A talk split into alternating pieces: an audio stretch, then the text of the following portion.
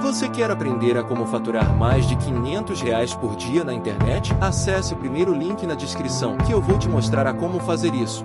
O dia que eu escrevi esse livro, que é o tema dessa palestra hoje, que é lavar cerebral, eu eu quis tirar uma onda, mas tentando tirar uma onda eu descobri exatamente todas as toxinas. Eu fiquei vários meses caçando todo mundo me falava, você faz lavar cerebral nos outros. Eu falei, o que seria uma lavar cerebral? Se você conseguisse ressignificar todos os problemas que você tem, isso sim foi uma lavar cerebral, mas foi com autorização sua. Aí eu quero saber, você quer lavar isso ou não? Imagina se você pudesse lavar seu cérebro de tudo que você já fez de errado. Aí você fala, vai apagar a memória? Mas o efeito disso, o efeito que isso produz no presente, se eu não acreditasse que isso funciona, eu não teria construído e não teria dado resultado e jamais estaria ensinando. Funciona. Você pode se livrar assim dos seus traumas, dos seus bloqueios, das suas inseguranças e de tudo mais. Mas o que, que você tem que entender? Se você souber o que, que significa toxina, o que, que ela impacta e o que, que você tem que fazer para tirar, você vai falar, eu vou tratar uma por uma. No livro, é, a pessoa que tem o livro tem lá 110 toxinas e foi a primeira vez que eu vi um livro que tem uma tarefa por dia. Então o que, que eu quero sugerir para você? Eu vou falar várias, vou parecer uma metralhadora aqui, a minigun, que é a metralhadora menor que existe e com maior potência. A relação potência e tamanho é assustadora. Alguém já viu uma minigun? Não sei se você sabe, mas se tiver umas 10, 15 mil balas, você corta esse prédio aqui no meio. Que é concreto, então você vai atirando e vai fazendo um corte. É aí voltar, você não vai conseguir seguir na linha, né? Mas se você de fato quiser perfurar essas coisas que você carrega, você não vai anotar todas, porque são muitas. Mas eu vou passar essa próxima hora falando exatamente, faça isso, faça isso, faça isso. Você vai detectar e falar, mano, isso aí eu não vou mexer com isso agora não, mas isso aqui é pontual, isso aqui eu quero fazer. Então se você tiver afim de fazer, você vai entender que isso vai começar um processo novo na sua cabeça, chamado gestão das emoções. E aí você vai começar a falar assim, ó, fala, repete assim comigo, eu preciso gerir as minhas emoções. Não tem como você gerir suas emoções se você não souber a diferença de emoção e sentimento. O sentimento vem antes da emoção. Então você escreve a palavra sentimento. Aí você coloca aquele sinalzinho da matemática assim, ó. Sentimento é maior. Pega um pano aí para mim, ou qualquer coisa aí.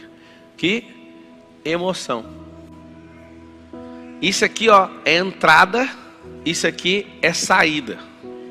Eu anotaria isso. Se der aqui, senão vai ficar manchado minha mão aqui, qualquer papel aí. Um é entrada. Um é entrada. Vocês deram uma abastecida aqui e vazou o tanque de combustível aqui.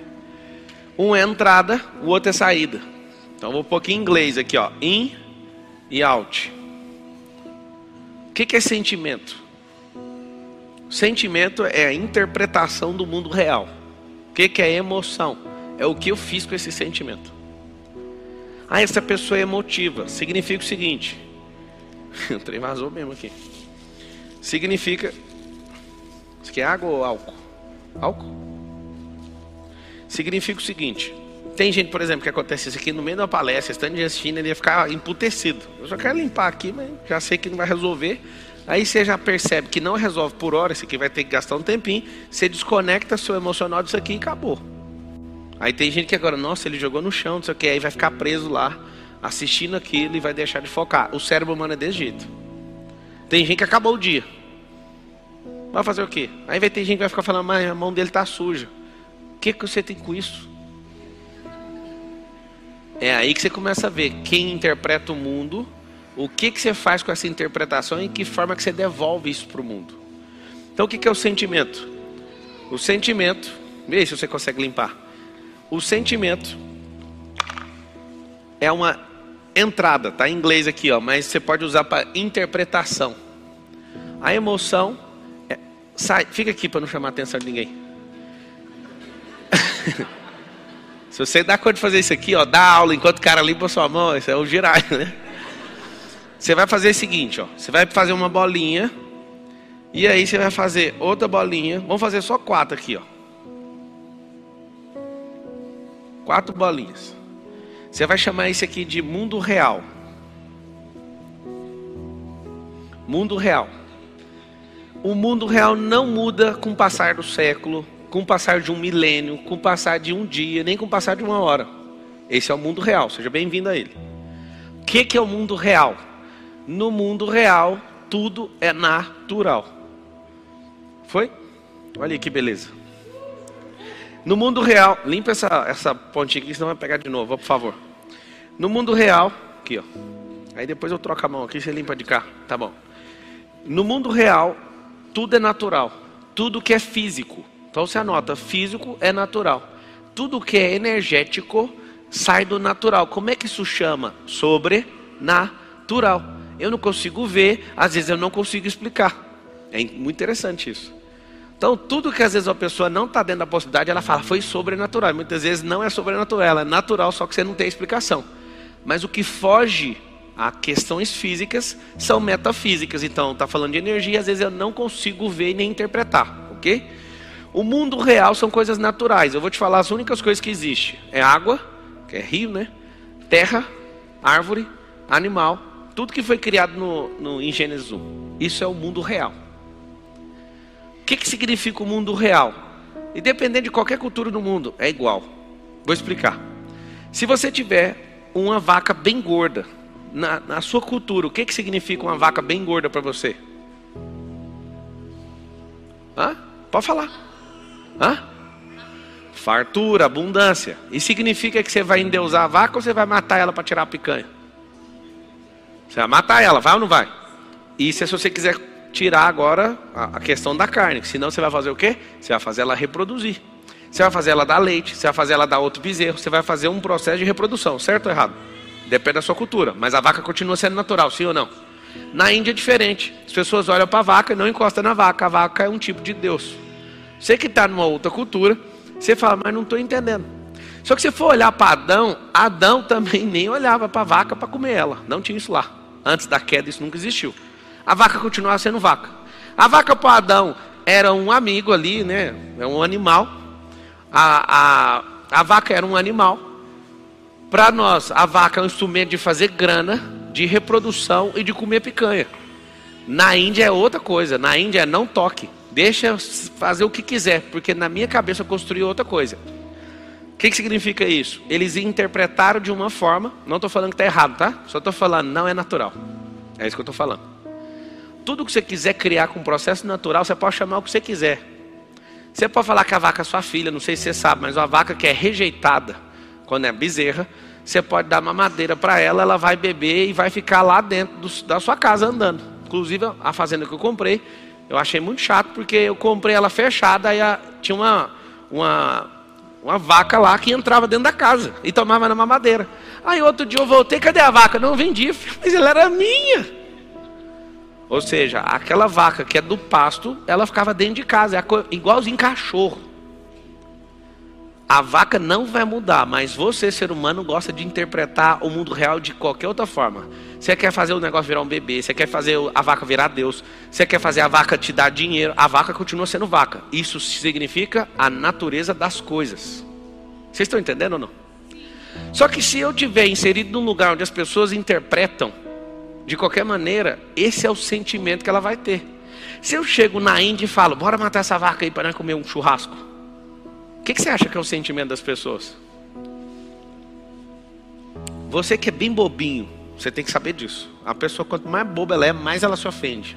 Lembra que a relação é isso. Ela não entende o que é natural. Então, por exemplo, você é um crente fervoroso, a pessoa fala assim, ah, eu sou ateu, você já fica com raiva. No mundo natural, você tem que saber que não existem ateus. Isso é sistemas de crença. Então, fique em paz, para de encher o saco. Ah, eu sou revoltado com meu pai. Não, você tem um bloqueio. Seu pai deu o melhor que ele pôde. Rapaz e moças, quando vocês entenderem o mundo real, vocês vão ver. Não é possível que eu era tão bobo por tantos anos e por isso que eu não prosperava. Eu contei a história da vaca para você. Então, tudo que é natural, gente, árvore, animais, rios, tudo, minério, isso tudo é natural, não muda. Agora a relação de crença é diferente. Alguém já leu o livro Utopia de Thomas Moros? Alguém já leu? Não? Nesse livro, Thomas Moros inverte a crença em relação ao ouro. É muito massa. Sugiro que você leia, mas se você não quiser ler, esse é o principal código que eu vi lá. Lá, o ouro, eles pegam gargantilhas e correntes de ouro e colocam no pescoço dos criminosos. E tira esse, essa grande vantagem em ter o ouro. Não sei se você sabe, mas vai chegar um futuro próximo onde a mineração vai ser proibida. Sabem disso ou não? Ela vai ser tokenizada. O que, que é isso? Nós vamos medir com aparelhos quanto você tem de reserva. Ah, eu tenho não sei quantas toneladas de jazida aí. Então é o seguinte, não tira mais do chão. Você vai pegar um título, esse título vai ser o valor de referência disso. O mundo vai ficar chato, que ninguém vai poder nem tirar as pedras mais do chão. Por que, que vai ficar? Porque a gente vai começar a fazer coisas sintéticas, e essas coisas sintéticas com misturas de coisas que a gente vai trazer de outros planetas, a gente vai fazer aquilo valer mais que o ouro para deixar o ouro debaixo da terra. Aí alguém vai falar, isso é por causa da sustentabilidade, do ambientalismo, não sei o quê. Não, é, é um sistema de crença novo para não desigualar as nações. Pasmem com isso. Tem nações que não têm minério. Sabe disso? Do jeito que tem aqui na Venezuela, na África. Você sabia que os países onde tem mais riqueza natural são os países que são mais pobres de cabeça?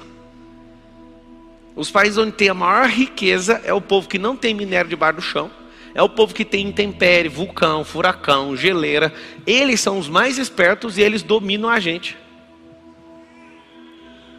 Talvez eu seja o presidente do Brasil um dia, eu vou mudar isso aí. Eu vou fazer todo mundo entender. Vocês não vão ser pobres nunca mais, não tem como. Se você estudar os 197 países, os mais poderosos não têm tanto recurso como os mais pobres têm. Só que os mais pobres é rico e a mentalidade é pobre, porque não sabe interpretar a realidade. Então, talvez em 10, 20 anos no máximo, vai ser proibido tirar minério. Por quê? Para igualar a riqueza das nações, porque vai ficar desproporcional. Isso é chocante. Alguém não fica assustado com isso, não? Alguém alterando a regra do jogo. Fala assim comigo: minério é real. Então o que acontece? O sentimento é a forma que eu interpreto a realidade. Desde pequeno, você aprende na escola: não fala da minha mãe, estou batendo você. É assim ou não é? Lá em casa eu treino o seguinte: falou da sua mãe, você vai falar assim, ó.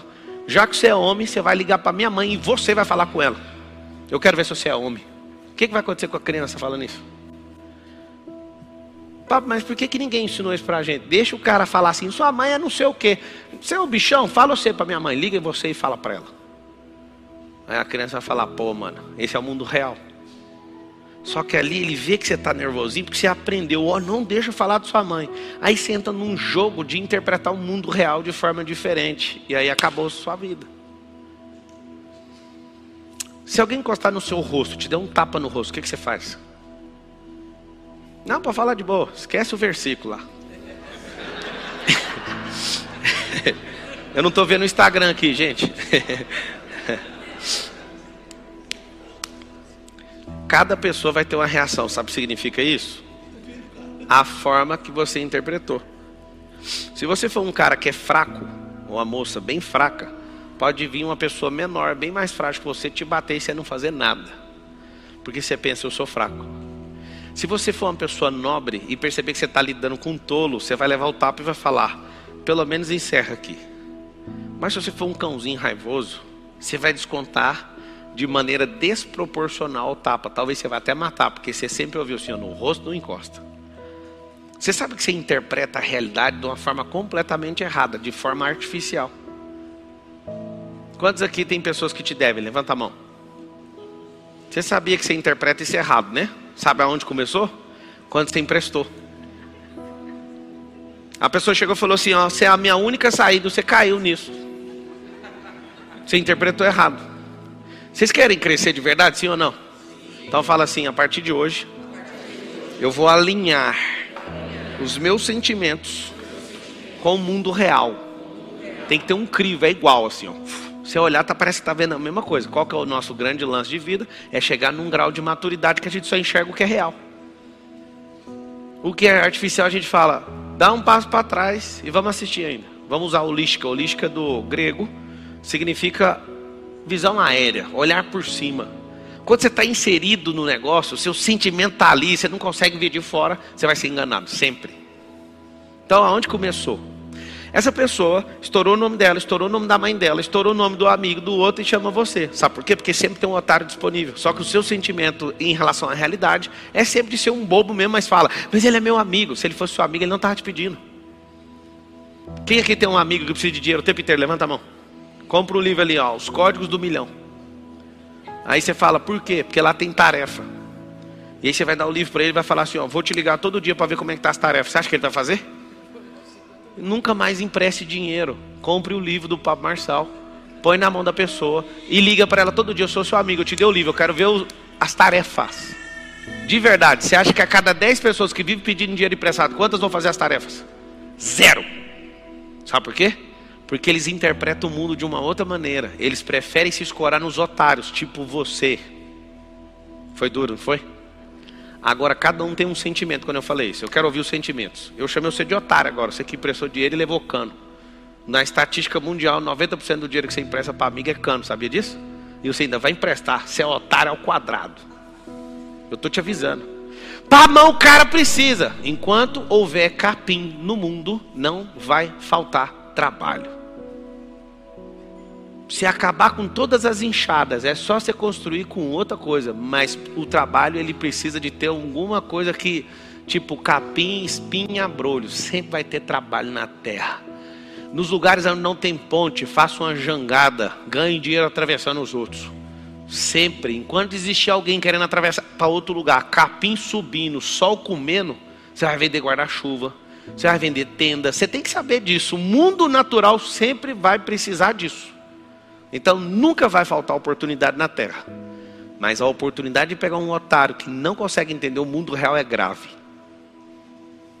Tem mais de 10 anos que eu não empresto dinheiro para ninguém. Talvez eu seja uma das pessoas mais doadoras desse Brasil. Mas só se tocar aqui, ó.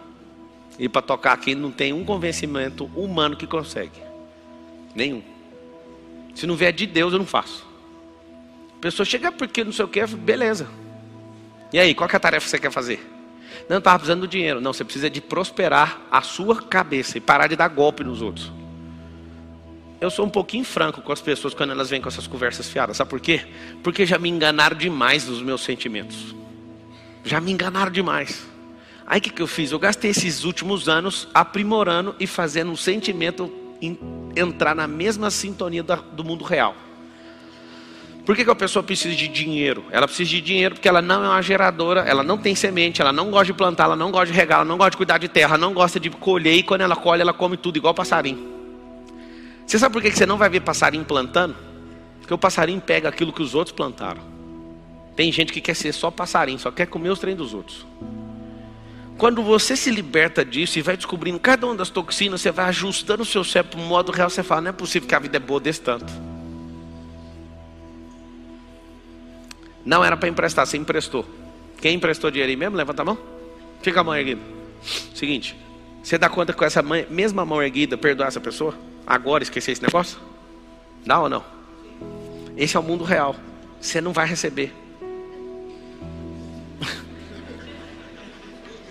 Aí vamos conversar, senta aqui comigo. Por que, que é bom você perdoar agora? Você quer saber ou não? Porque está consumindo você. Você vê a pessoa nos stores tomando uma cervejinha na beira da praia com o seu dinheiro. Sabe o que acontece? Você não consegue entender o mundo real. Você fica eivado de vício dentro de você, carregado. E você fala para viajar, você tem, né, vagabundo? Aquele que ele está gastando não é seu, você tem que respeitar ele. Foi outro otário que deu o seu, ele já gastou faz tempo. Tá vendo que você não interpreta o negócio do jeito que é a verdade? Você não emprestou ter um ano o dinheiro? Você acha que o dinheiro ia estar rendendo na mão dele até hoje? Ele não é investidor não, filho. O dinheiro de um ano atrás ele gastou naquela semana. Esse é outro otário. Você tem que ficar, você tem que entender a realidade. Quem vai perdoar para largar com essa merda, para parar de ser bobo e comprar um diploma com essa dívida aí?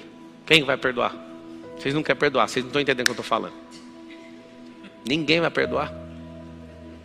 Então vai levantando a mão, fala assim, eu perdoo esse pilantra. Fala. É. Muita gente perdoando. Tem gente que está assistindo e fala, ó, oh, eu filmei. Porque tem gente que fala, ah, na frente do Pablo não é o mundo real, o mundo real está filmado. Pessoal, pegar o corte aqui, pegou bem na senhora, a senhora aí com essa roupa de oncinha aí, viu? Tá perdoado. O que, que vai acontecer? Quando você perdoar, Você vai comprar uma moldura e vai imprimir um diploma de idiota. Primeiro, não era para emprestar. Segundo, não era para ter a dívida, era para você ter ajudado o seu amigo, mas é com instrução. Coisa que o pai não fez, ninguém fez. Só que a instrução para ele não serve, mas para você serve.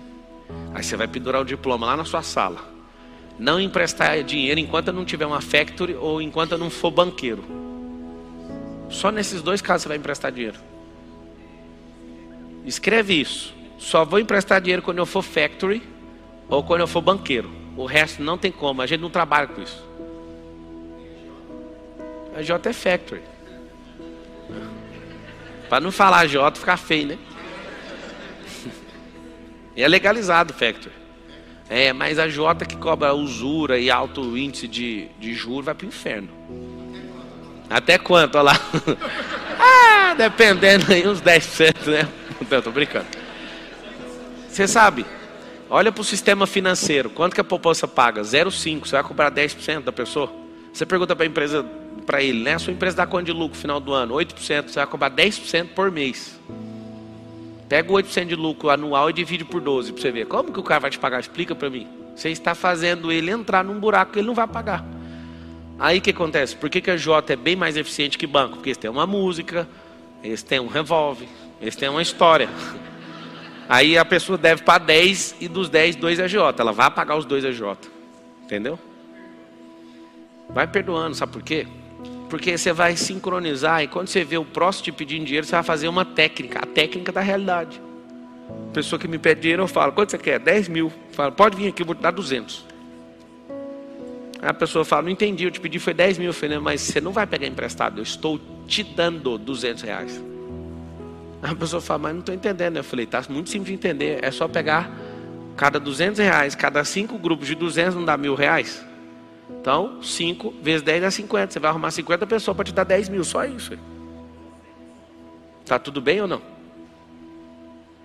Aí você fala, mas vou arrumar 50 pessoas onde? Se 50 pessoas te der tanto trabalho para você pedir, e usando até meu nome, por que você não arruma uma coisa para você fazer? Você não vai comprar uma água e vai vender no sinaleiro. Ah, eu tenho vergonha. Eu falei, então, eu tenho vergonha de dar dinheiro para quem tem vergonha de fazer dinheiro. Quando você sincroniza seu cérebro, você vai ver que a dó acaba. Aí você volta para o mundo real. Fez sentido ou não? Só que como as pessoas elas são fingidas, elas emulam, simulam e fazem o diabo a porque você é bobo, você vai ser sempre o primeiro a ceder. Eu não, não cedo. Depois que você tem um sentimento, o sentimento precisa dar uma descarga. Precisa transformar em emoção. Essa emoção é a forma que o mundo vê. Por que, que as pessoas que são inteligentes emocionalmente são chamadas de frias? Alguém sabe falar por quê? Sabe ou não? Porque elas conseguem na interpretação não entregar o ouro. A emoção dessas pessoas que são inteligentes emocionalmente não são esmeraldas à flor da pele, são esmeraldas a 15 metros de profundidade, são preciosas estão escondidas, elas não deixaram reveladas isso. Então, quando você começa a ser muito inteligente emocionalmente, trata essas toxinas que eu vou falar aqui, vai acontecer um milagre na sua vida. Você não vai ficar o tempo inteiro assim, eu tô com vergonha, sua cara fica com lua, muda de cor.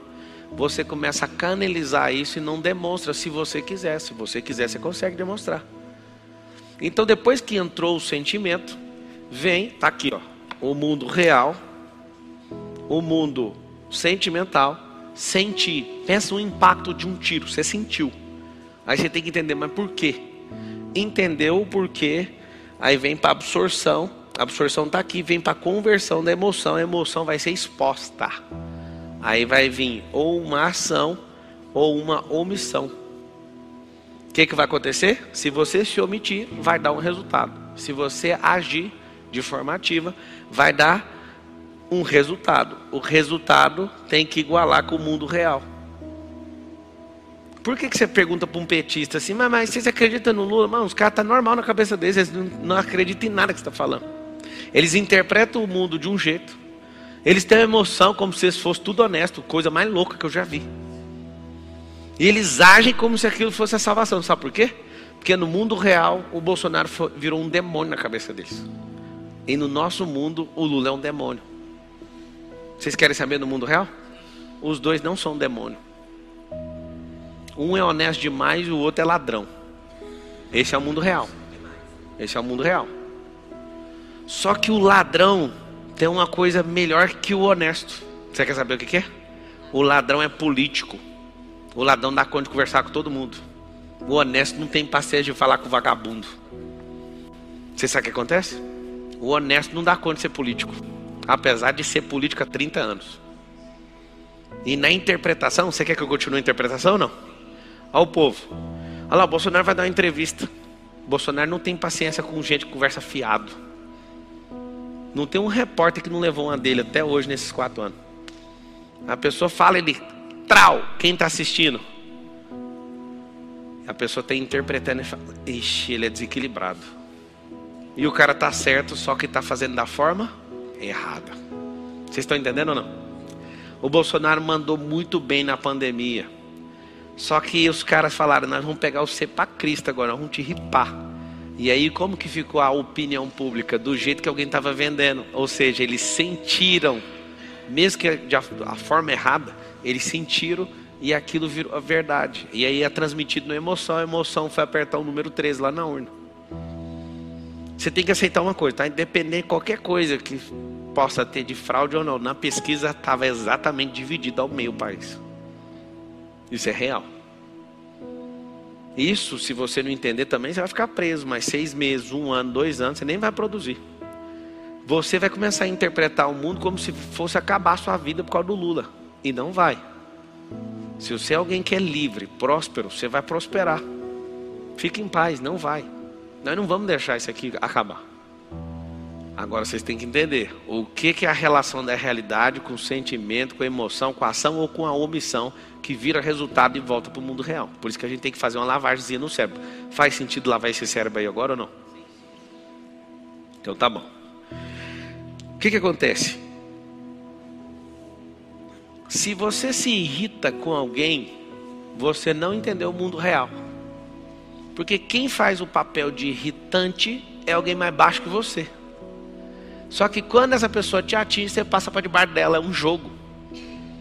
A pessoa te irritou, irritou, você passou para debaixo dela.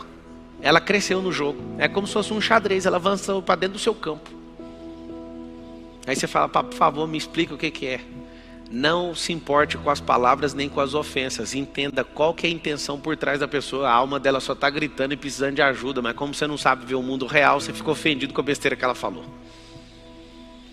No casamento, se você entender isso, você fica casado 200 anos e vive só 120. Você fala, não, eu já entendi, ela só está chamando atenção. A mulher quando está insegura, o que, que ela não faz? O homem que quer provar masculinidade, o que, que ele não faz? Faz idiotice, gente. Nós somos um povo desconectados da realidade. Aí nós vamos tratar as coisinhas. Vocês querem tratar ou não? Então tá bom. Quem não fez esse desenho, eu recomendo que faça. O real, o mundo. Esse mundo do sentimento é um mundo virtual, é um mundo de crença. Mundo de emoção é um mundo de energia sendo descarregada de volta. É como se você fosse um, um ponto de terminação de rede e a energia bate em você e vai para outro lugar, como se o sol refletisse em você e fosse para outro lugar. vou explicar melhor. Vou explicar de um jeito bem simplório. Se você for um espelho e for límpido, traduzir na realidade, o espelho bate você, a luz continua propagando, e essa luz propaga com calor, inclusive. Tem prédios no mundo que o sol derrete as peças dos carros na rua, queima a gente. Você sabe disso, né? Que o espelho está numa inclinação perfeita e ele está limpo, então a energia também é transferida junto com o calor. Agora vamos pegar o mesmo espelho, o espelho está top, manda barro nele, vai refletir o sol? Vai só absorver o calor. O que significa isso? É sentimentos errados. O que é um sentimento errado dentro do seu íntimo? É o seu sentimento não está limpo e equalizado com a realidade. Aí quebra o ciclo, aí você sofre. Sabe por quê? Porque ao invés de refletir o calor, o calor vai ficar em você. Alguém sabe me explicar por que, que essa caixa de som aqui ela está no sistema Line Array? Por que, que ela é preta? Sabe ou não? Por que, que esse auditório, o teto, as paredes, tudo é preto? Porque as cores também refletem o som. Quando você vê aquelas caixas de estúdio da cor branca por dentro é preto. Isso aqui, ó, ajuda a absorver o som essa cor preta. Eu também já fui sonoplasta profissional. E eu posso falar. Observe as coisas e interprete. Por que, que as coisas são desse jeito? Por que, que essa, esse canhão de luz é preto? Tudo tem explicação. As cores também fazem isso. Aí você imagina, a água faz isso. Se eu ligo um som e propago ele num rio, um rio é igualzinho um espelho. Vocês sabem disso também? Quem mora perto de um rio, meu Deus do céu, toca uma festa lá na, pra cima, a água traz, reflete as ondas. Olha que loucura. Aí você fala: o que, que água tem a ver com o cérebro? 70% do seu corpo é água. Começaram a entender a relação ou não? Isso é o mundo real, seja bem-vindo. Se você não estiver acreditando no que eu estou falando, você vai fazer o seguinte: você vai lembrar quando tinha uns padres e uns pastores na década de 90 na televisão que falavam assim: Eu vou fazer uma reza, ou então vou fazer uma oração, pega um copo com água e põe em cima da televisão. Lembra não? Aquilo parecia uma palhaçada, aquilo lá é real. Vocês querem a prova ou não? É científico, pode pesquisar. Eles colocaram a voz do Hitler e filmaram, né, microscopicamente, como que as células da água se comportam. As células de água, quando tem uma, uma música agitada de rock ou a fala do Hitler, que é uma fala carregada, né, ou com ódio, as células se dispersam. Quando é Beethoven, a fórmula vai mudando. Elas ficam simétricas. Quem já viu isso? Levanta a mão. Pelo menos já viu. Se você pegar um arroz e falar essa mais impressionante, fala com seus filhos, seus filhos vão aprender pro resto da vida. Esse é o mundo real. Fala coisas pesadas pro arroz. O arroz não tem coração, não tem ouvido, só que é energia. Libera a energia, você vai ver que não é sobre o arroz, é sobre essa boca de defunto que você tem. Fala mal, arroz nojento, arroz. Xinga o arroz. É patético fazer isso. Deixa o arroz lá. Vai no outro e abençoa. Aquele lá vai embolorar.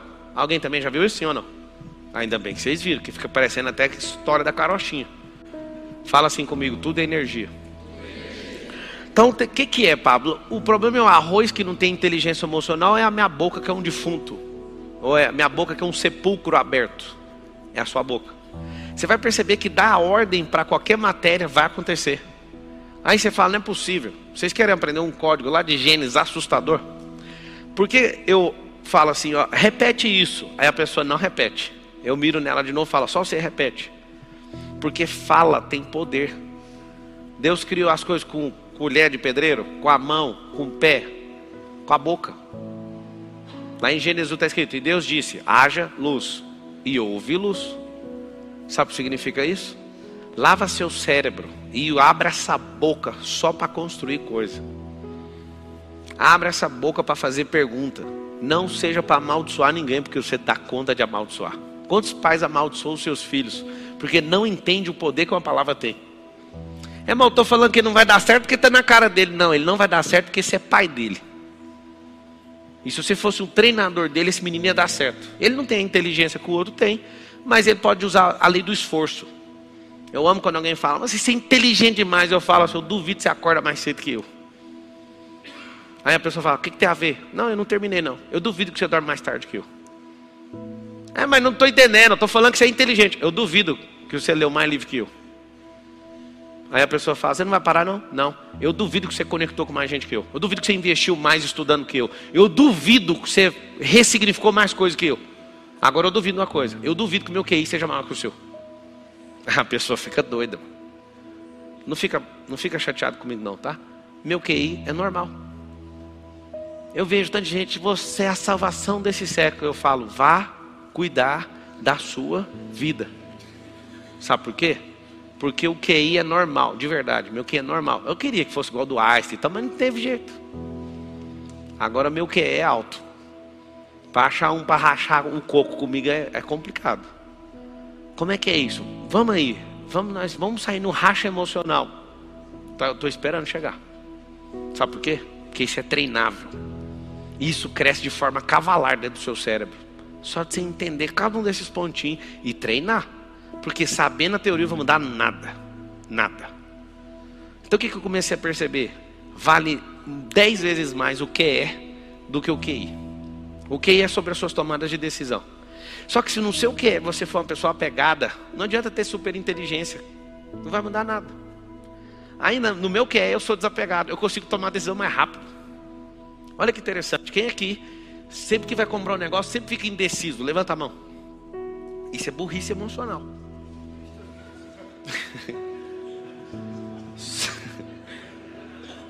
E há quem diga que quem ri disso é pior do que quem é confuso. O que, que, você vai fazer? Vocês que têm esse espírito de confusão, né? Você pegar alguém que é espiritualizado, fala, isso é demônio. E não é, sabe o que, que é isso aí? Apego. Você tem um apego em acertar sempre. Quem acerta sempre parou de aprender faz tempo. A gente aprende no erro, ou no próprio, ou no erro de terceiro. Quer ser inteligente emocionalmente? Compre os erros dos outros. É por isso que a gente lê livro de gente. A gente está lendo livro, aí você fala, ah, você errou nisso aqui? Eu não preciso de errar, eu instalo esse erro. Aprendi. Vocês entenderam ou não? Agora, se você não tem quem copiar, né, quem aprender, erre você mesmo. Né? Talvez você vai ficar só errando, mas vai aprender. Agora, quando você observa, eu, eu não falei, vocês precisam saber disso. Quando você só acerta, a única coisa que se alimenta ou retroalimenta é só seu ego. Não tem um acréscimo de construção cognitiva na sua cabeça. Mas quando você erra, seu cérebro fala assim, ó, peraí só um pouquinho, vamos fazer um balanço aqui. Aprendemos, vamos reposicionar esses tópicos aqui, agora pode seguir. Daí para frente você fica mais forte. Na inteligência emocional é tão absurdo uma pessoa que carrega isso, que eu vou te falar. Eu fico caçando alguém para tomar tranco. Pode vir uma pessoa mais inteligente que qualquer que ela não consegue passar de certo pergunta para mim que eu frito o cérebro dela. Por quê? Porque você conseguir absorver impacto não é com a inteligência física, cognitiva, é com a emocional, é com a mente, é com o software.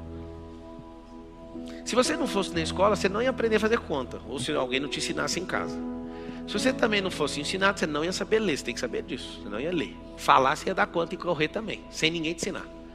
Mas ler você não ia, sabe por quê? Porque é um código que tem que ser interpretado, a leitura. As frases, a gramática, é tudo codificado. Você não ia aprender em natura, mas falar você ia falar. Você ia falar o que você ouve de alguém. Então, não valorize tanto esse tal do QI, que o inglês inventou essa expressão. Agora, o que é forte. Mas tem um negócio mais forte que o que é. Chama QS. Por que QS? É espiritual em inglês. QS. Consciente espiritual. O que é consciente emocional? QI, consciente intelectual. Fala assim de novo, igual você falou no começo da palestra. Fala assim, ó, eu vou gerir as minhas emoções. Como fazer isso? Uma pessoa te liga atribulada, endemoniada logo cedo para destruir seu dia e consegue. Por quê? Porque você não interpretou o sentimento da forma adequada, não mandou o comando adequado para suas emoções, vai ter uma omissão. Eu vou falar só de mim, vou falar de você não. Um dia eu fui assim perseguido numa companhia que eu trabalhei na Brasil Telecom. Eu fiquei de cama três dias passando mal, de raiva. Só tinha uma coisa que eu queria fazer.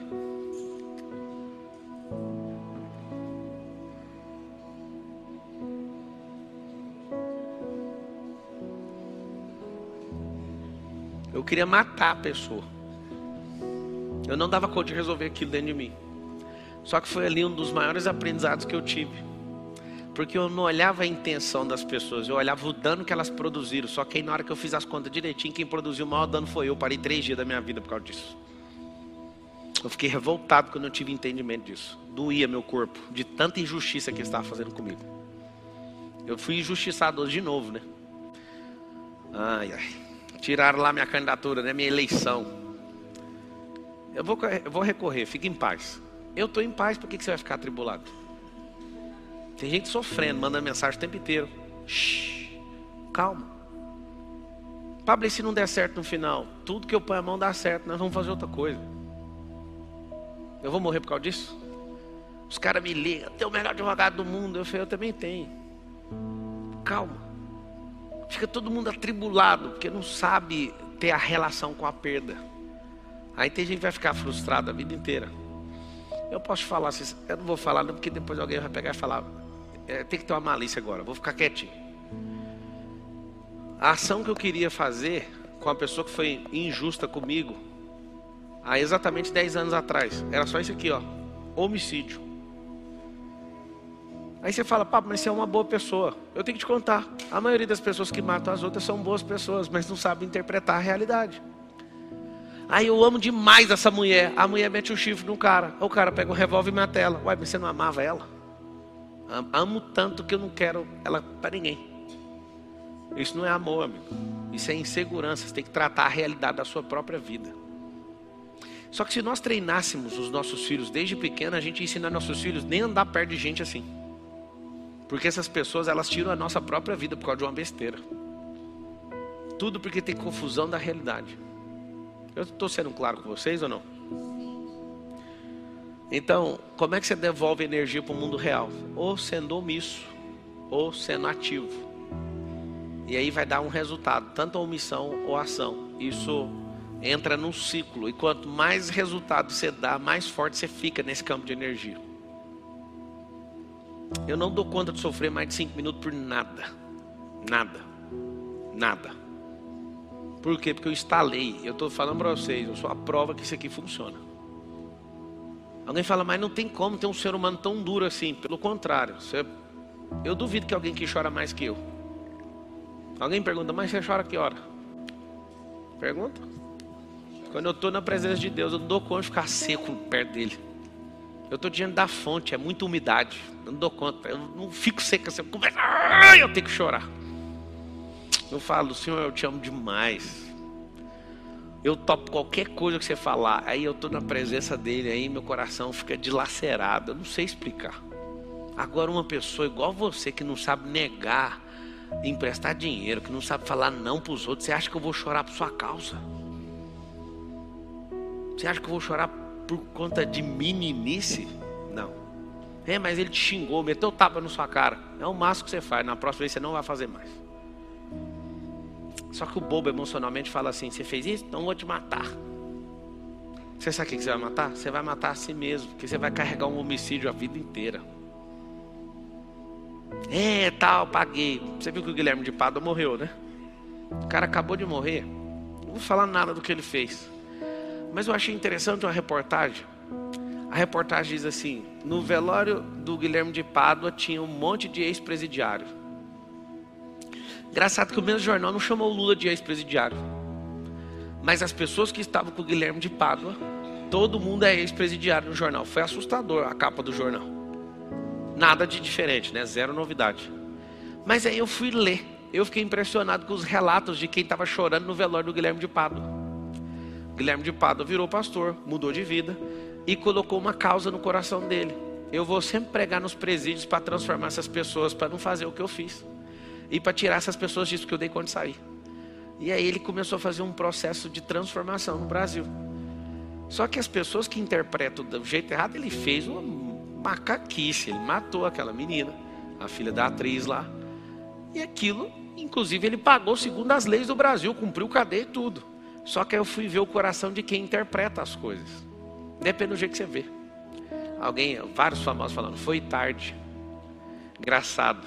Você condenou que ele foi tarde na morte dele, e aí você teve o mesmo sentimento homicida que ele teve ao matar a menina. Presta atenção no que você está falando. E se isso tem um pingo de inteligência emocional. Ele não tirou a chance da menina de viver? Aí o cara perde a vida, a pessoa tipo condena ele na mesma coisa. Mas peraí, vamos, vamos ponderar. Aí quando você pondera, fala, ele errou, pagou, mudou de vida. Mas a coisa mais importante que tem que deixar registrado pela última vez do Guilherme de Pádua. Muita gente foi transformada por causa dele. Pablo, mas o que ele fez? Ó, o que ele fez, segundo o Código Penal. Lei 3.688 de 1943. Homicídio. Ele pagou. É, mas a pessoa não vai voltar nunca. Mas as pessoas que ele transformou também nunca mais vão voltar atrás. Agora você fica com a sua inteligência. Até onde você dá conta de medir o que eu falei? Se eu falar o nome de uma pessoa aqui, vários vão falar automaticamente uma palavra que vai vir dentro da sua cabeça. Você foi programado para não ter inteligência emocional. A sua inteligência é interpretar o que os outros falaram a respeito da pessoa. Vou falar o um nome aqui. Vou falar o nome da pessoa e você grita. Vocês têm que gritar, combinado? Vocês vão gritar a primeira palavra que vier. Se vocês não combinar comigo, eu não vou falar. Vocês estão combinado? Então vai, Edir Macedo, rápido. Olha você selecionando a palavra. Ela apertou a boca. Já...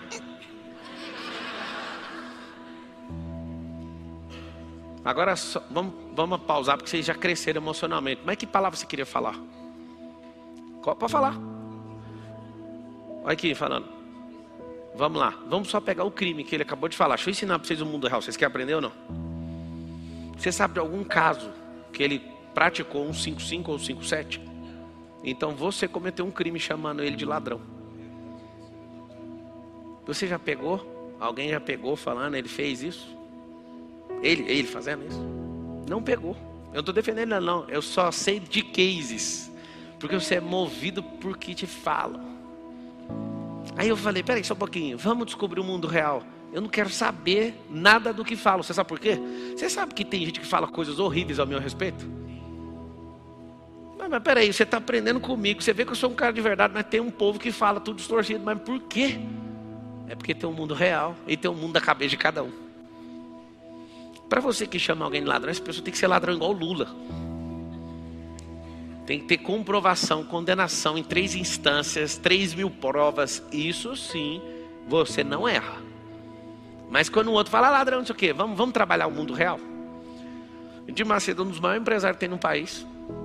Deu o segundo maior canal na televisão. Aí você fala, mas ele explora a fé das pessoas. Mas deixa eu te falar, por que, que as pessoas dão o que ele pede? Alguém sabe responder ou não? Eu vou te contar por quê. Você quer saber ou não? Você quer saber do mundo real? Lá nesse povo é um dos lugares dentro de igreja no país onde as pessoas mais prosperam. Ninguém dá nada de graça. Você acha que alguém é bobo? Fala, de Macedo pediu, toma aqui. Não, ele olha para o lado testemunho e ex pobres, pobres, pobres, pobres, pobres, pobres, fala, aumentou minha fé, toma. Só que também tem um caso. Deu tudo e não prosperou, deu tudo e não prosperou, deu tudo e não prosperou. Se você tiver ponderância, você vai falar, é o Edir Macedo ou é a minha fé? Isso é muito forte, cara. Sabe o que, que eu faço? Eu não quero saber falar de ninguém. A pessoa falou, ah, sabe fulano? Não me interessa. Segue sua vida. Porque você foi programado a ficar falando mal dos outros, não gostar de ninguém. E uma hora você vai sentar com pessoas que você falou mal, você vai sentir vergonha que a pessoa não é aquilo que falaram para você e não é aquilo que você criou em relação a ela. E você ocupou sua cabeça com a artificialidade de alguém que é raso. E o pior de tudo é que você fala isso, mas na frente da pessoa nem é macho nem é fêmea para sustentar o que você fala. Isso é pior ainda. Tá sendo claro ou não? Tem gente na internet que certeza agora xingando o Edir.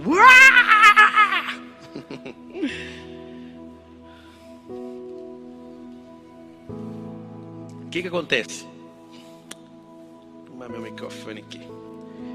O que você tem que entender é o seguinte.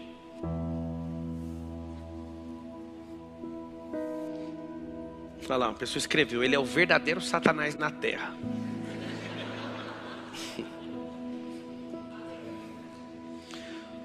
Você sabe o que acontece? Uma pessoa que não tem inteligência emocional está assistindo uma aula dessa magnitude e ela já está com raiva de mim.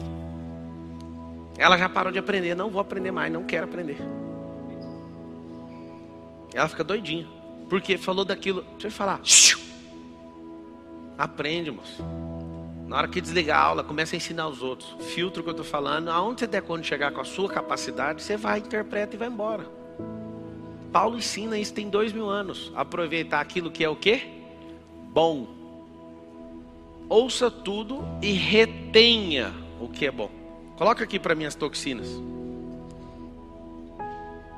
Olha lá, a Antônia Fernandes falou: Já ouvi tanta coisa de você que não consegui te ouvir. Eu vou valer na minha vida na sua que quem falou qualquer coisa baixa minha é gente que não é nobre, que se fosse nobre nem ia perder o tempo falando da vida dos outros. Então você já tira uma conclusão. Quem foi que falou? Pode olhar, não prospera. Gente que não prospera fica falando dos outros. Eu sempre fui acusado de um monte de coisa. Eu olho, eu, sim, fica gravando um vídeo novo a cada dia no YouTube. Quanto mais sucesso, né? É, minha conta do Instagram está com 40 milhões de impressões num mês. Pra vocês terem noção, a conta do presidente Bolsonaro sem tráfego é 20 milhões.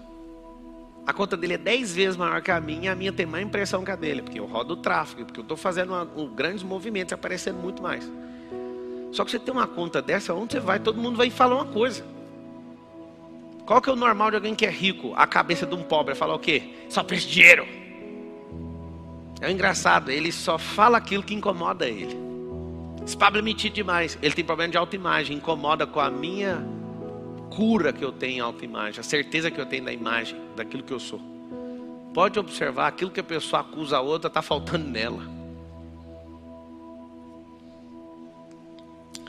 Eu vou tratar uma coisa aqui, anota aí. Vamos pegar algumas coisas. Ambição, vamos tratar a ambição. Ambição. Você aprendeu, talvez foi seu pai que ensinou, que ambição é boa para você conquistar as coisas. Sim ou não? Está errado. Ambição, você vai trocar pessoas por coisas. E ganância, pode anotar a segunda palavra, você vai trocar tudo por dinheiro. Quem é ganancioso atropela tudo. Quem tem ambição vai trocar os filhos para construir uma casa para os filhos. Mas seus filhos não querem isso. E na hora que você conseguir construir, seus filhos vão embora. Vai compensar? Ele acha que é legítima a ambição. Pablo, você ficou louco. Eu vou fazer o que da minha vida sem ambição? Coloca a coisa que é certa no lugar. Propósito. O que, que você vai colocar? Propósito. Quem tem propósito não tem ambição, não fica com tacardia, não fica com fadiga, não fica doido para as coisas certas e erradas. Ele fala, eu tudo coopera para o bem daqueles que amam a Deus e são chamados segundo o quê? Propósito.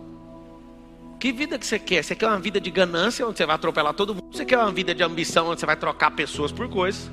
Às vezes você vai trocar o seu casamento para justificar que é para levar comida e dinheiro para sua própria casa. Por que, que um monte de casamento acabou na pandemia? Porque o povo se encontrou em casa. Todo mundo, ativista, leva a menina na escola, não sei o que, cada um para um lado, não sei o que, nunca se via.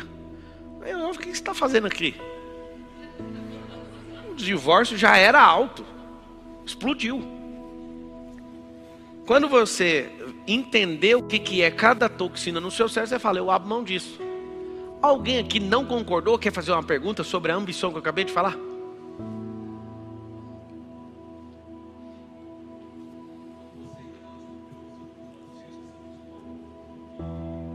A ambição te move, não move? Aí você fala, então vamos descobrir a minha a minha identidade. Aí você descobre a identidade, a sua ambição fica sozinha.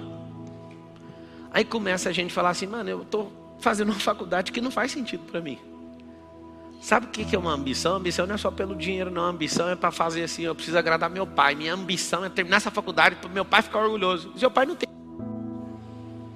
Ah, você está de brincadeira. Na Bíblia fala para honrar pai e mãe. Honrar pai e mãe significa respeitar a comissão, não fazer uma faculdade, ô idiota.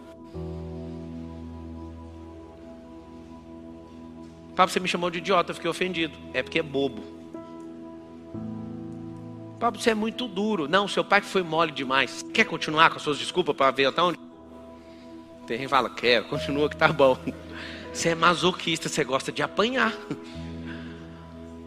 A grande verdade é o seguinte: aceita rápido, ressignifica rápido, conecta rápido. Tem muita gente que depois que eu falo assim, mano, eu vou largar estranho. Sabe por quê? Porque é uma simples ambição. Você quer saber? Você está fazendo essa faculdade por quê? Porque dá dinheiro. Quê? Você ficou cinco anos para dar dinheiro? Por que você não entrou no Google e estudou outras coisas? Eu fico imaginando você estudando cinco anos de marketing digital, você não vai faturar uns 300 milhões. Mas na faculdade, cinco anos, quando você terminar, você vai arrumar um emprego de 3 mil. E você está falando de dinheiro de quê que você está falando? Se você aprender a comprar carro barato lá no norte do país, alugar uma cegonha, você traz eles para cá, eles vendem mais barato os carros, você ganha dinheiro. Se você estudar leilão, você vai ganhar mais dinheiro que qualquer faculdade, meu filho. Se você estudar precatório, você vai ganhar mais dinheiro que qualquer coisa. Se você entrar em loteamento, vai ganhar mais dinheiro que qualquer coisa, meu Deus. Não, mas eu vou fazer a faculdade porque dá dinheiro. De onde você tirou isso? Aí alguém fala, então, eu, eu vou largar porque não vai dar o dinheiro. Ou seja, você continua sendo ambicioso. Você tem que falar o seguinte: isso aqui vai contribuir com o que no meu propósito? Onde que eu vou chegar com isso? Não vai chegar? Larga. Anota aí uma que você. Eu não vou falar todas que são 110, né? Vou falar algumas. Culpa. Por que, que você sente culpado? Porque você não estava governando na hora que tinha que governar. Prestou dinheiro, vai ficar sentindo culpa, porque alguém te governou. Ah, eu fiz um negócio, eu dei um tapa na pessoa. Você não estava com autogoverno, por isso que deu tapa. Tudo que você sentir culpa e carregar essa culpa foi porque você não resolveu. Certa vez, alguém perdeu um colar de presente de esmeralda. E aí eu falei, sumiu, né, na verdade. E aí eu perguntei, mas por que que sumiu? Não estava no cofre? Não, eu deixei bem aqui, ó. Uma pessoa hipotética. Aí quando eu falei, mas você sabe que é muito fácil, né? Você pegar uma joia dessa deixar em qualquer lugar, qualquer pessoa pegar, não sabe? Não fala isso não, porque senão eu vou morrer de culpa. Eu falo, não, mas você tem que entender que a falta de governo com um negócio desse, não ter colocado no lugar certo, vai fazer você sentir culpa pro resto da sua vida. A não ser que você ressignifique. Fala todo mundo com a boquinha assim, culpa é falta de governo ou de autogoverno, que é a mesma coisa. Por que, que você vai sentir culpa desta merda de dinheiro que você emprestou? Porque você não teve governo na hora de falar não. Tinha que ter falado.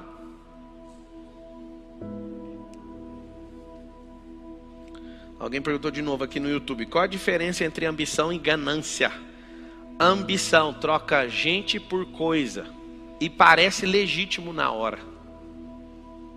Eu vou trabalhar pra caramba para meus filhos ter o que comer. Come os negócios mais tranquilos, vai embora para casa mais cedo. Toda vez que um vendedor ambulante chega em mim, eu sinto isso, né? Eu não faço com todos. Mas sempre eu quero fazer isso para dar aquela lição. Eu falo assim: quanto você tem aí que você está vendendo? Só minha mercadoria? Ah, tá uns 300 reais. Toma 500 e você vai fazer o que com isso? Ele, eu vou comprar mais mercadoria. Não vai. Você compra isso aí ganha esse dinheiro para quê? Ele é para minha família. Então você vai pegar o dinheiro, porque eu já matei seu dia eu te dei o lucro do dia e você vai embora. Aí o cara faz assim, não, eu vou. Não, você não vai, né? Você sabe que você não vai, porque você virou uma máquina de ficar fora de casa. Eu só vou comprar se você for embora. Aí os caras pegam o dinheiro. Aqui esse tio de peta, sabe? Aqui chama peta também em São Paulo? Peta, não? Biscoito.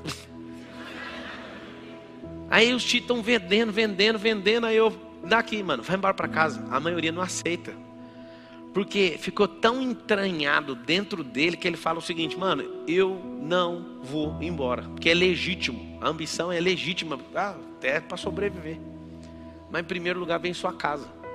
Você quer parar de. Pode dar o microfone ali. Você quer parar de sentir culpa, sim ou não? Governe. Faz tempo. Vocês querem saber um testemunho aqui? Um testemunho. Ó, oh, eu queria falar para os irmãos que fazem muitos anos que eu não sinto culpa de nada. Não entendi, Pablo. Em todas as vezes que eu estou protagonista, eu estou governando. Na minha vida não dou espaço para ninguém. Algumas pessoas até ficam chateadas comigo, porque elas falam: o Pablo é bruto demais, porque ele não aceita conselho. Eu falo: eu não aceito conselho de quem não governa a própria vida de jeito nenhum. Isso aí para mim esquece. Se eu te pedir alguma coisa, você fala, senão você está fora. Eu vejo em você a capacidade de não cuidar nem de uma pessoa que é você mesmo. Por que, você acha que você vai cuidar de duas?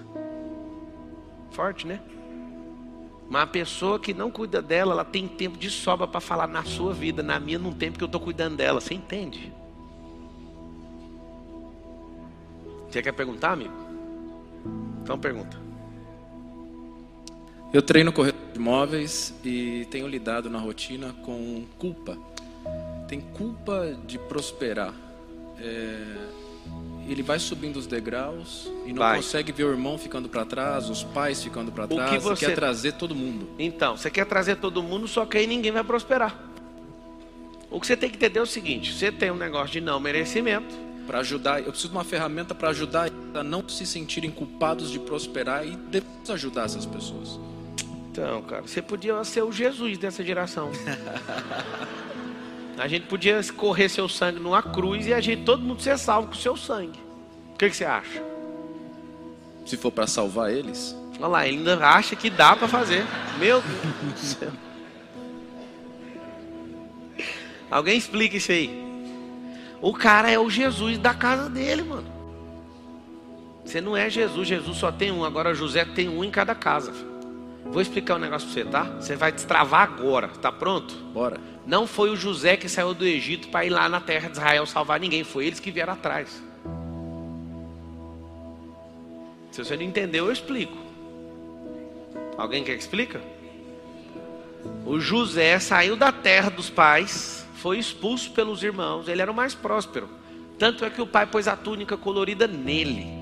Ele chegou a ser governador do Egito, que é os Estados Unidos de hoje. Pensa num brasileiro sair do Brasil e ir lá e governar os Estados Unidos hoje, nos dias de hoje. É um absurdo não é? Então, só que o José do Egito não saiu do Egito e foi lá na casa do pai dele salvar a família dele. Foi a família dele que foi atrás do Egito. Ou seja, sua família só vai prosperar se eles forem no lugar de prosperidade. Não é você que vai mudar a sua família. Acabou. Deu uma libertada em alguém aí ou não? É, mas eu só vou prosperar se eu ajudar. Não, não vai. É só se eles quiserem. É bem diferente. É, quem aqui tem a síndrome de Deus? Alguém tem? Eu tenho. Você sabe como é que é a síndrome de Deus? Eu posso tudo, eu faço tudo, e eu queria ajudar todo mundo que eu amo, mas eles não querem ser ajudados. Deus é desse jeito. Alguém fala, não entendi, só um, fala. Imagina Deus olhando para você e falando assim: então eu tenho tanta prosperidade para te dar, mas você não cresce. Eu queria te dar um carro, filho, mas sua perna é pequena. Você tem cinco anos, você não alcança o pedal. Eu queria, mas eu seria irresponsável de colocar riqueza nas suas mãos. Vocês entendem quem é Deus ou não? Eu declaro na vida de todo mundo que crescer esse final de ano agora, que vai ter sentir essa síndrome. E essa síndrome vai deixar você puto. Porque você vai ver, nem Deus consegue fazer, porque ele não quebra a própria palavra dele. Ele não vai te obrigar a prosperar. Ele te deu o direito, o dever é seu. Hum? Um dia eu troquei ideia com Deus, Deus, por que, que você não meteu um dever em todo mundo? Nasceu obrigado a prosperar. Aí ele falou, é porque eu já estabeleci a liberdade, se eu fizer isso eu quebro aquilo que eu mesmo falei. Peraí, se Deus me deu o direito, é só acessar.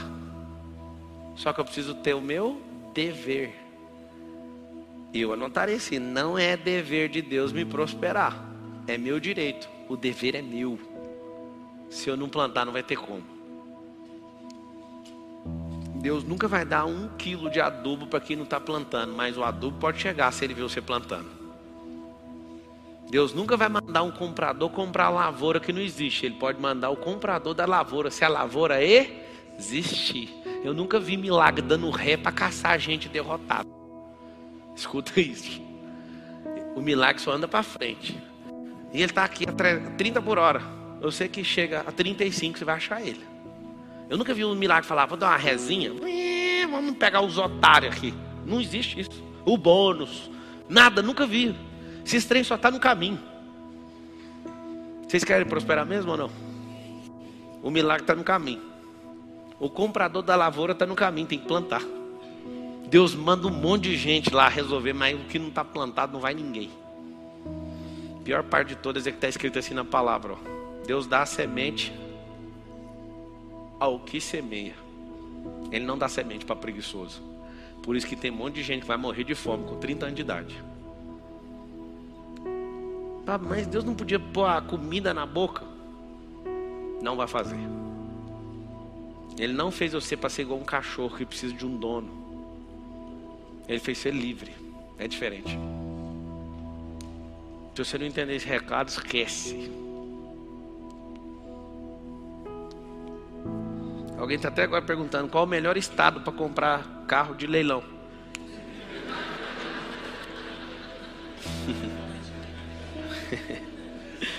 o melhor estado para comprar carro é físico. Que, que acontece? Você precisa estudar o leilão.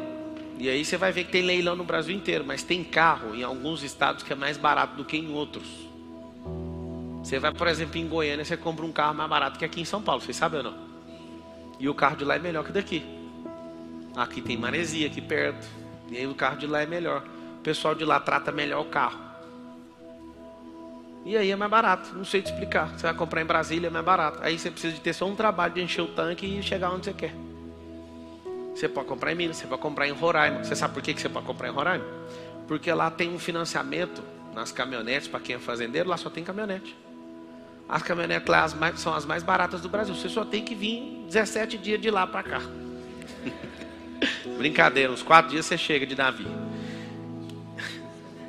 O pessoal sabe que vocês são amados, eu amo vocês, mas é longe.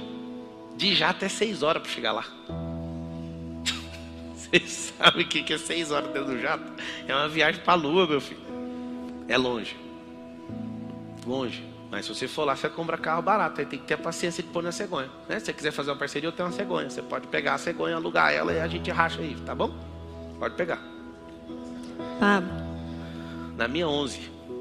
Na minha cegonha faz 11. 11 carros. 11 carros grandes. De... Você vai lá? Não, faz o seguinte: paga primeiro aluguel PVC indo e voltando com esses trem. Faz o seguinte: como é longe, você vai me dar os pneus do caminhão. o resto você pode usar. Tava precisando trocar os pneus, tava achando alguém aí. Pablo. Diga. Como que faz para poder realmente quebrar essa resistência que você falou assim, tocou muito e Deus me falou isso mais cedo. Ah. De, poxa, eu sei que ele deseja coisas grandiosas para mim, enfim, eu ainda sinto que eu tenho uma resistência. Só, só falar uma coisinha. Deus não deseja coisas grandiosas. É você que é pequeno demais. O que ele desejou é o que é no seu tamanho exato. Quando você fala, eu quero um negócio grande. Não, eu sei que ficou pequeno demais. Mas como é que quebra isso? Devagar. Vamos derrubar esse prédio aqui. Você, você entende de, de construção? Não. Vai você, sem entender de construção, como é que derruba esse prédio? Engraçado. A mulher, por natureza, sabe destruir uma casa.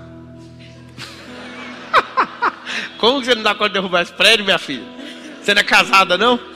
Já está explicado.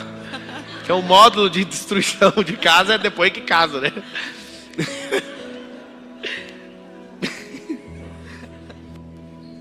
Vocês percebem que eu estou feliz demais, né? De voltar da palestra, esse trem, é bom demais.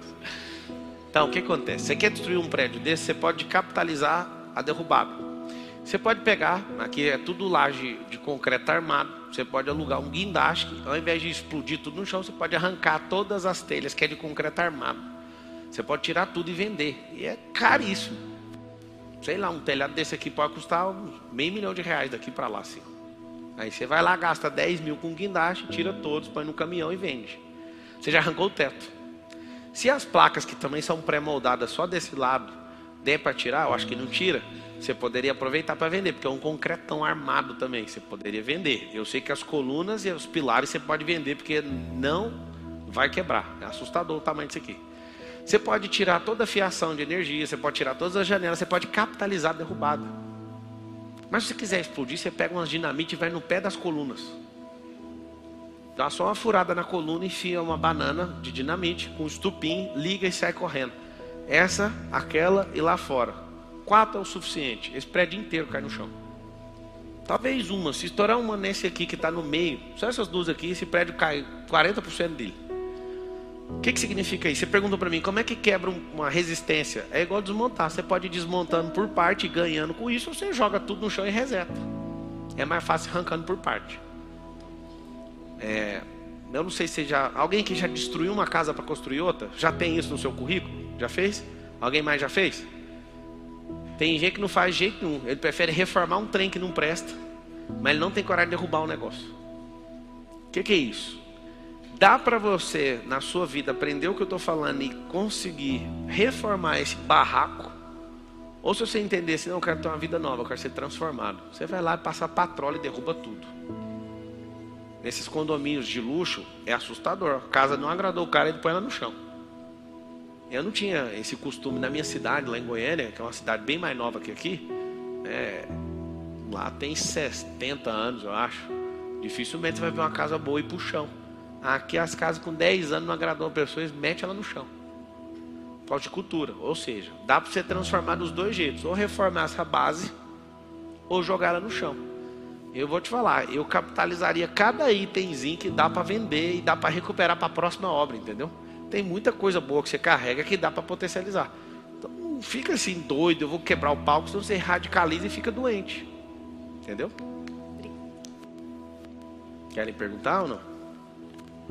Oi. Impaciência é uma toxina. Quando você falar assim, Deus, me dá paciência. Ele perguntou, e a impaciência? Você pede paciência para Deus, o que, que ele vai fazer? Ué, eu vou arrumar métodos para você testar essa paciência que eu estou te dando. Então ele vai arrumar uma pessoa mais insuportável para você. Aí você fala, então não vou pedir. É o conselho que eu te dou, não peça. Você quer ver ou não? Fala aí assim, Deus me dá prosperidade. Fala. Fala. Vou te arrumar problema. Aí você fala, não, só pedir prosperidade. Não tem como, amigo. Você quer prosperidade, eu vou te dar problema. Quem mais resolve problema, prospera. Quem mais cria problema, é o que mais fica rico. Criar, nem falei resolver. Vocês conseguiram entender ou não? A impaciência é uma toxina.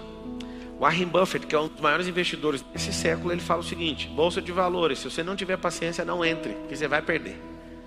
E o grande segredo da bolsa é que na hora que você está perdendo, não é a hora de você sair correndo, é a hora de esperar. Aí o impaciente faz o quê? Perde ainda mais, porque é desesperado. Na hora que o trem está caindo na bolsa, é a hora que você compra, não é a hora que você sai. Por quê? Porque tudo que desce no mundo sobe. É o desenho do universo, é cíclico. Aí na hora que ele está perdendo, perdendo, perdendo, ele fala, saca o dinheiro. Aí na hora que ele saca, o negócio sobe. O dinheiro estava lá, era para o dinheiro dobrar. Aí ele tirou porque ele desesperou. Essa é mais uma toxina. Sabedoria não é uma toxina. Então, sabedoria tem duas. Como que a gente pede? A mesma coisa. Experiência. Tem a sabedoria horizontal e tem a sabedoria vertical. Sabedoria vertical é abrir seu cérebro com o seu coração para você conectar direto no trono. Não tem segredo nenhum. Cérebro inflético, você ficar questionando tudo sobre o trono, você não vai ver nada. Coraçãozinho puro se acessa. Com intimidade, você tem que atravessar uma ponte que é Cristo, você chega no trono, não tem erro. Essa é a sabedoria vertical. Quase ninguém que eu conheço tem isso. A horizontal é a sua experiência que você carrega ao longo da vida. Então o que você tem que fazer? Um monte de gente critica que eu já mexi. Já mexi com garimpo, já mexi com call center, já mexi com roupa, com fazer roupa, eu já mexi com carro. Eu piloto qualquer tipo de coisa, tenho um prazer de pilotar. Hoje eu fui numa mentoria é, que eu tenho com o Roberto Justo, eu fui pilotando meu helicóptero.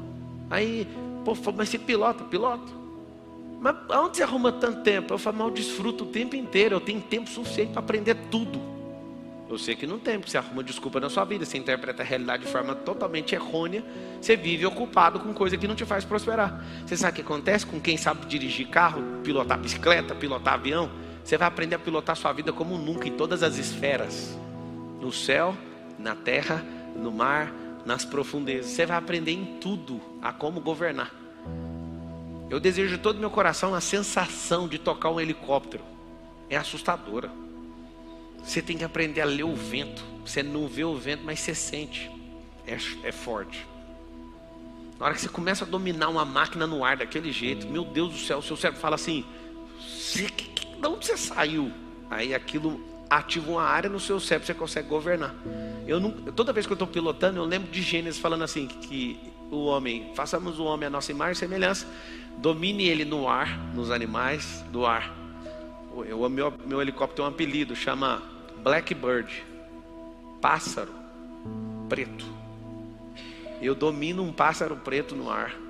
Na água é o iate, na terra é a escalade, em todos os lugares. Você domina em tudo. Eu não abro mão de dominar nada, eu quero dominar tudo. Eu não é as pessoas, não. Vocês cuidam da vida de vocês. Eu quero dominar as coisas dentro da minha cabeça, porque isso dá reflexo para a eternidade. Eu aprenderia a fazer muitas coisas, foi isso que eu fiz. Vocês já perceberam que vocês perguntam assim? Tem alguma coisa que eu respondi? Não, não sei. Teve alguma vez? Quem me segue aqui tem tipo uns 5 anos mais ou menos, já viu falando não sei? Quem trabalha comigo aqui já viu falando não sei? Você sabe o que eu faço? Ao invés de falar não sei, na hora que terminar a palestra eu vou virar um especialista disso até amanhã cedo. É isso que eu faço. Paulo. É o que eu fiz. Sabe fazer o quê? Fazer o quê? Que é isso, amigo? Eu já fiz lá do resort. Eu sou marceneiro também, eu construí a, os, a mobília da minha casa inteira. Fiz tudo. Tudo. Sabe como que eu fiz? Eu desenhei, não peguei aula com ninguém. Eu olhei no YouTube, claro que eu assisti alguém falando as dicas. Fui lá, fiz o projeto da venda marcenaria, cortei, comprei as ferramentas, os parafusos, fui lá e levantei a casa, o apartamento que eu dei para minha mãe é inteiramente feito por mim. Sozinho. Paulo. Não tem segredo em nada. A teoria do especialista, eu só sei fazer isso. Você pode fazer o que você quiser. Fala aí, eu posso fazer o que eu quiser. Fala. Mas não dá para ser ocupado com tanto de emoção que não tem nada a ver. Fala. Paulo, é, duas perguntas. É, na vida a gente somos nossos próprios protagonistas, né? E quando você fala que entre o favor de Deus, como que saber distinguir isso? Favor de Deus você só pega no percurso. Se não for protagonista, fica em paz, não vai vir. E a outra pergunta é, qual que é a frequência que você pegou com o Bolsonaro? Peguei vários. Mas a mais forte, porque eu vi um cara que aguenta tomar pancada. Eu fiquei olhando nele, eu sou bom de pancada, mas não sei se eu aguentava aquilo ali não. Imagina você quatro anos a sua vida realmente uma desgraça, de manhã, de tarde e de noite. De madrugada não sei se ele dorme. Eu dormiria pelo tudo que já aconteceu comigo. Né? Mas qualquer pessoa normal que vê aquilo ali não quer mexer com aquilo ali nunca, por nada, a não ser para roubar. Deve ser dolorido demais o que o Bolsonaro está sentindo agora. O cara mais correto que mexeu com esse país, terminar desse jeito aí. Como é um país da injustiça, pode preparar. Vocês vão ficar putaço. Eles vão ainda eleger o Bolsonaro.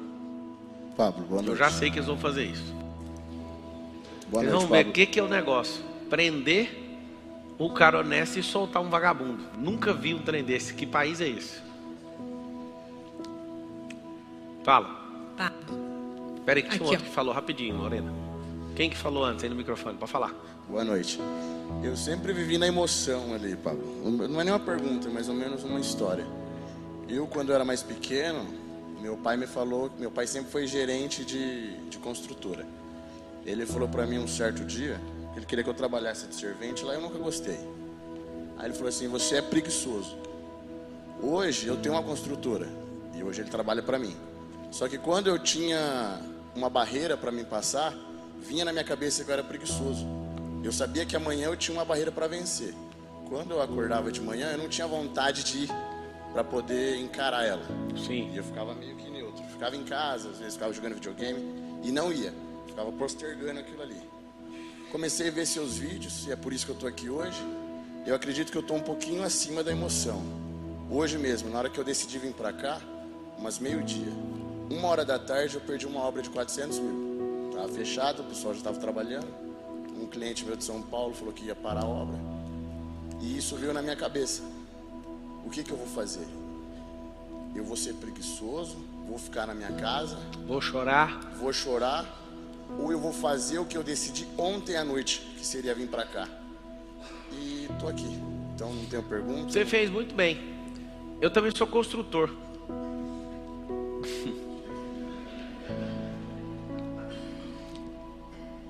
Às vezes as pessoas ficam tão impressionadas com o tanto de coisa que eu faço que eu penso, será que elas fazem alguma coisa? Eu queria sugerir uma tarefa para vocês, se envolvam com muitas coisas para essa cabeça de vocês explodirem. Enganaram vocês, vocês só fazem uma coisa. Não fica ofendido não. Vocês já aprenderam que ofensa é besteira. Mas quem faz uma coisa a vida inteira é uma música de uma nota só. Não é música. Alô? Quem só faz uma coisa a vida inteira é uma música de nota só. E se for uma música de nota só, não pode ser considerada música. Cadê a harmonia? Cadê a melodia? Cadê as notas?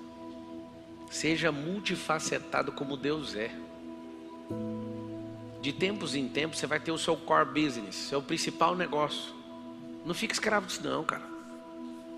Do jeito que você aprendeu, você desaprende. Do jeito que você fez aquilo crescer, você faz outra coisa crescer. Seja livre, pelo amor de Deus.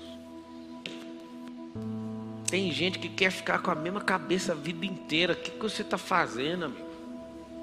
Por favor, não faça isso não. Eu imploro por, por tanta gente que precisa ser destravado. Destrava essa cabeça sua. Fala, Lorena.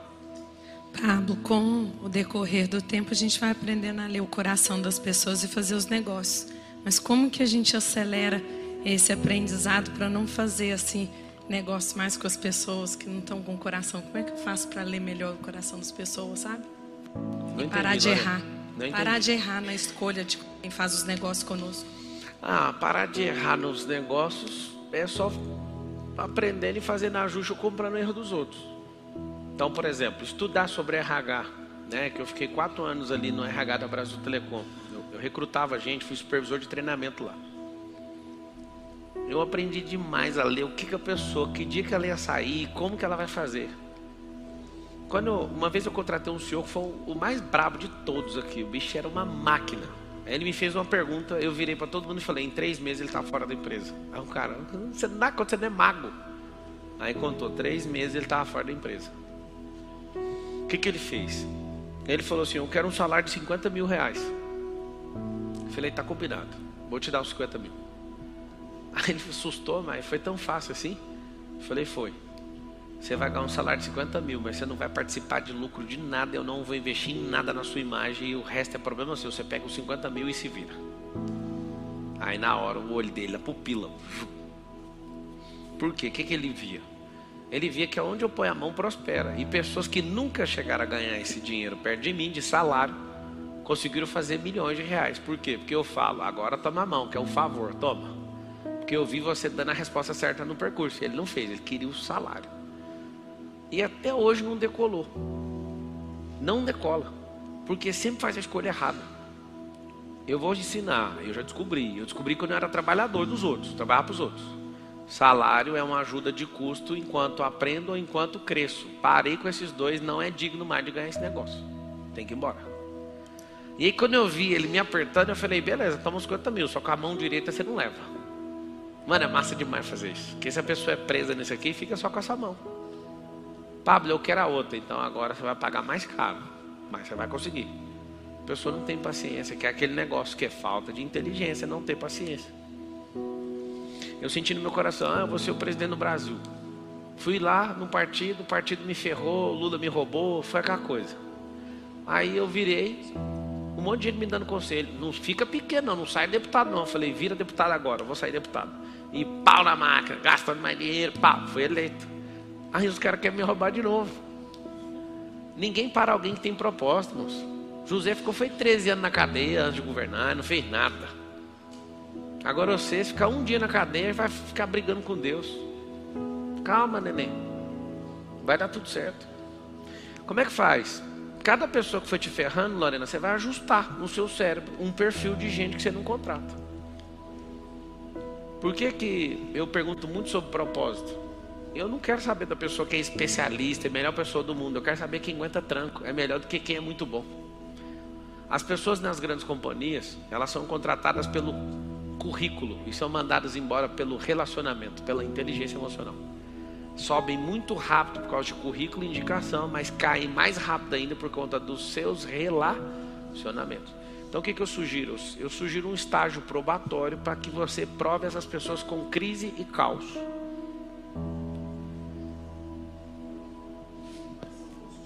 Fala no microfone.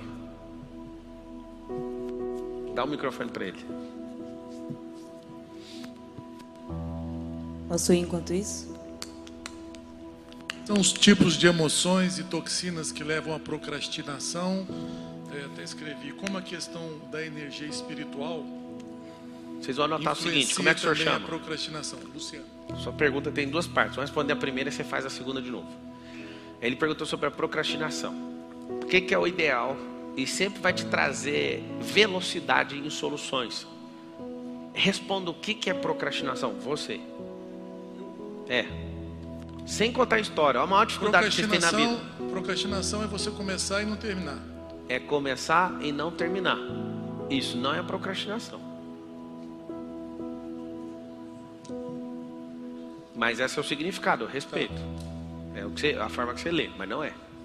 Vai, o que, que é procrastinação? Deixar para depois e às vezes você está priorizando. Vocês têm que tomar cuidado com as respostas, porque é isso que significa dentro de vocês. Não é deixar para depois. Tem coisas que eu vou deixar para depois e não procrastinei. Então no teste lógico isso é procrastinação? Não. Hã? Aí cada um está dando uma resposta, certo? Presta atenção que eu vou falar. Esse é seu real significado, não é o do dicionário. Eu ponderei isso em tudo. O que é procrastinar? Roubar a minha alma. Por que, é roubar minha alma? Minha alma quer fazer, meu corpo não deixa. É só isso. Aí você tem uma hiper clareza agora, agora cristalizou o conceito. Toda vez que você estiver procrastinando, você vai falar, eu estou sendo assaltado. Espera aí. É assim, ó. Minha alma fala, bora estudar, bora acordar cedo, vamos treinar, vamos tomar banho na água fria. A alma fala, tô dentro! Aí seu corpo fala, não, hoje não. Olha o bolinho. Hum, bolinho. O que acontece? Procrastinar é roubar sua alma ou furtar, artigo 155. A sua alma, ela deseja coisas que os seus olhos nunca viram. Ou seja, seu corpo não trabalha em prol da sua alma porque não acredita no que a sua alma viu. Ponto. Como que faz? Como é que o senhor chama? Luciano. Luciano. Tem um ladrão lá na sua casa. O que você vai fazer? Presta atenção que isso aqui destrava. Se você entrar na vibe, você fala, eu não vou procrastinar mais, aí você vai lembrar disso. Aí você cria um metamodelo. Se quiser anotar isso, você cria um quadro e sempre que você precisar, você aciona o frame, o quadro. Eu não coloquei um quadro na sua cabeça, quando você for levantar às 4h59 da manhã, vai aparecer a urna eletrônica. Ou você vota no Lula e fica na cama, ou você vota em você. Aí eu estou perguntando todo dia, votou em quem hoje? A galera que votou no Lula nem responde, porque está dormindo.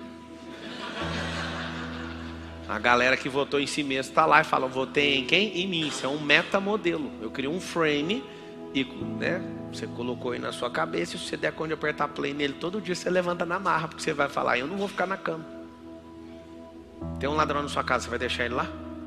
Ele mora lá. E o que, que ele faz? Ele é maior gente boa. Lá no estado de Goiás, alguém aqui é de Goiás? É? Lembra do Leonardo Pareja? Lembra? É o bandido mais famoso da história de Goiás. Ele ia roubar as casas, chegava na casa. Olha o que, que ele fazia. Ele chegava na casa e falava: Oi, gente, tudo bem? Eu sou o Pareja. E eu não quero que ninguém fique com medo, é só um assalto. Estou te falando, escuta. Escuta. Vocês têm violão? Alô? Ei? Ele tocava o violão e o povo encantava nele. Ele era bonitão, inteligente. Enquanto isso, os comparsas iam pegando as coisas tudo. Já teve caso da polícia chegar para prender o parejo, as vítimas não deixarem. Vocês imaginam o que, que é isso? Esse parejo é tão perigoso que ele, ele, ele passou maior vergonha na polícia do estado de Goiás. Ele sequestrou uns caras, ele encantava qualquer pessoa. E ele saiu, não sei se vocês lembram, isso aconteceu na década de 90. Ele saiu com não sei quantos carros de dentro do presídio, carregando todo mundo sequestrado. Ele era um artista de Hollywood. É a procrastinação. Como o ladrão ele é agradável, toca uma música, a vítima gosta dele, você tem síndrome de Estocolmo. Se apaga. Aqui, ó. Essa... O senhor chama Luciano, né? Você tá puto com esse negócio agora, não tá? Mais ou menos. Apaixonou pelo.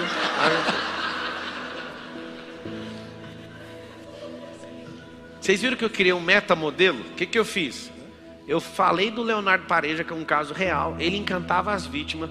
A, o ladrão tá lá na sua casa, roubando a sua alma e falando: Não, tá tudo bem, me dá um violão. Deixa eu tocar a música que você gosta. Qual música você gosta? Fala aí, Luciano. Nem lembro. Aí, ó, já começou a cortar a relação com, com o ladrão. Porque se você falar, não, toca um Tchon Carreira, aí vocês bebem uma junto e acabou. Não pode. É um ladrão, um ladrão tem que sair de sua casa. Eu toda vez eu ligo, na hora que eu falo, não, eu vou fazer isso aqui. Aí eu falo, sai daqui agora. Vamos embora para cima. Eu aperto o play no frame. O quadro abre na minha cabeça, cara. Por isso que é importante você saber exatamente o que significa cada coisa. Uma pessoa que é exagerada, você sabe por que ela é exagerada? É outra toxina. Tem mais de 40 mil pessoas aí, muito bom. Vocês estão de parabéns. É, por que, que a pessoa ela é exagerada? Vocês sabem ou não? Esses comentários do YouTube é melhor que existe. Olha lá, lembro demais dessa criatura. O Pareja era professor do Lula. Igualzinho.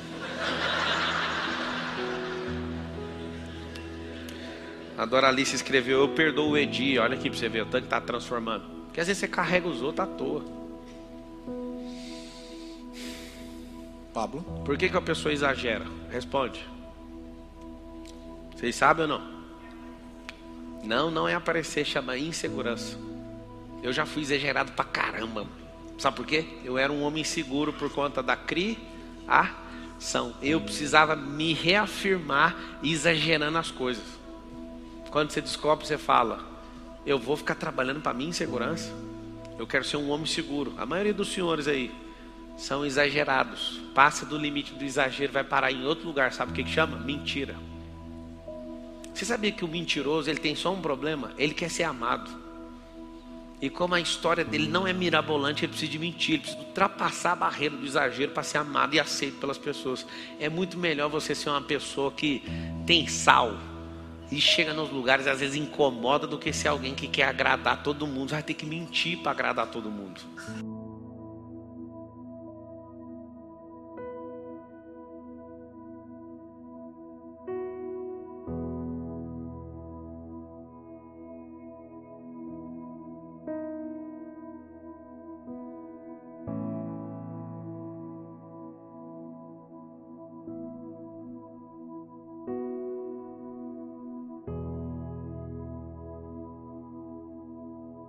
Gostaria de viver de YouTube, fazer seu próprio horário, trabalhar de onde você quiser e principalmente gerar muita receita? Finalmente a gente lançou o Viver de YouTube, que é o único treinamento no mercado que vai te acompanhar do absoluto zero até a criação do seu canal de sucesso.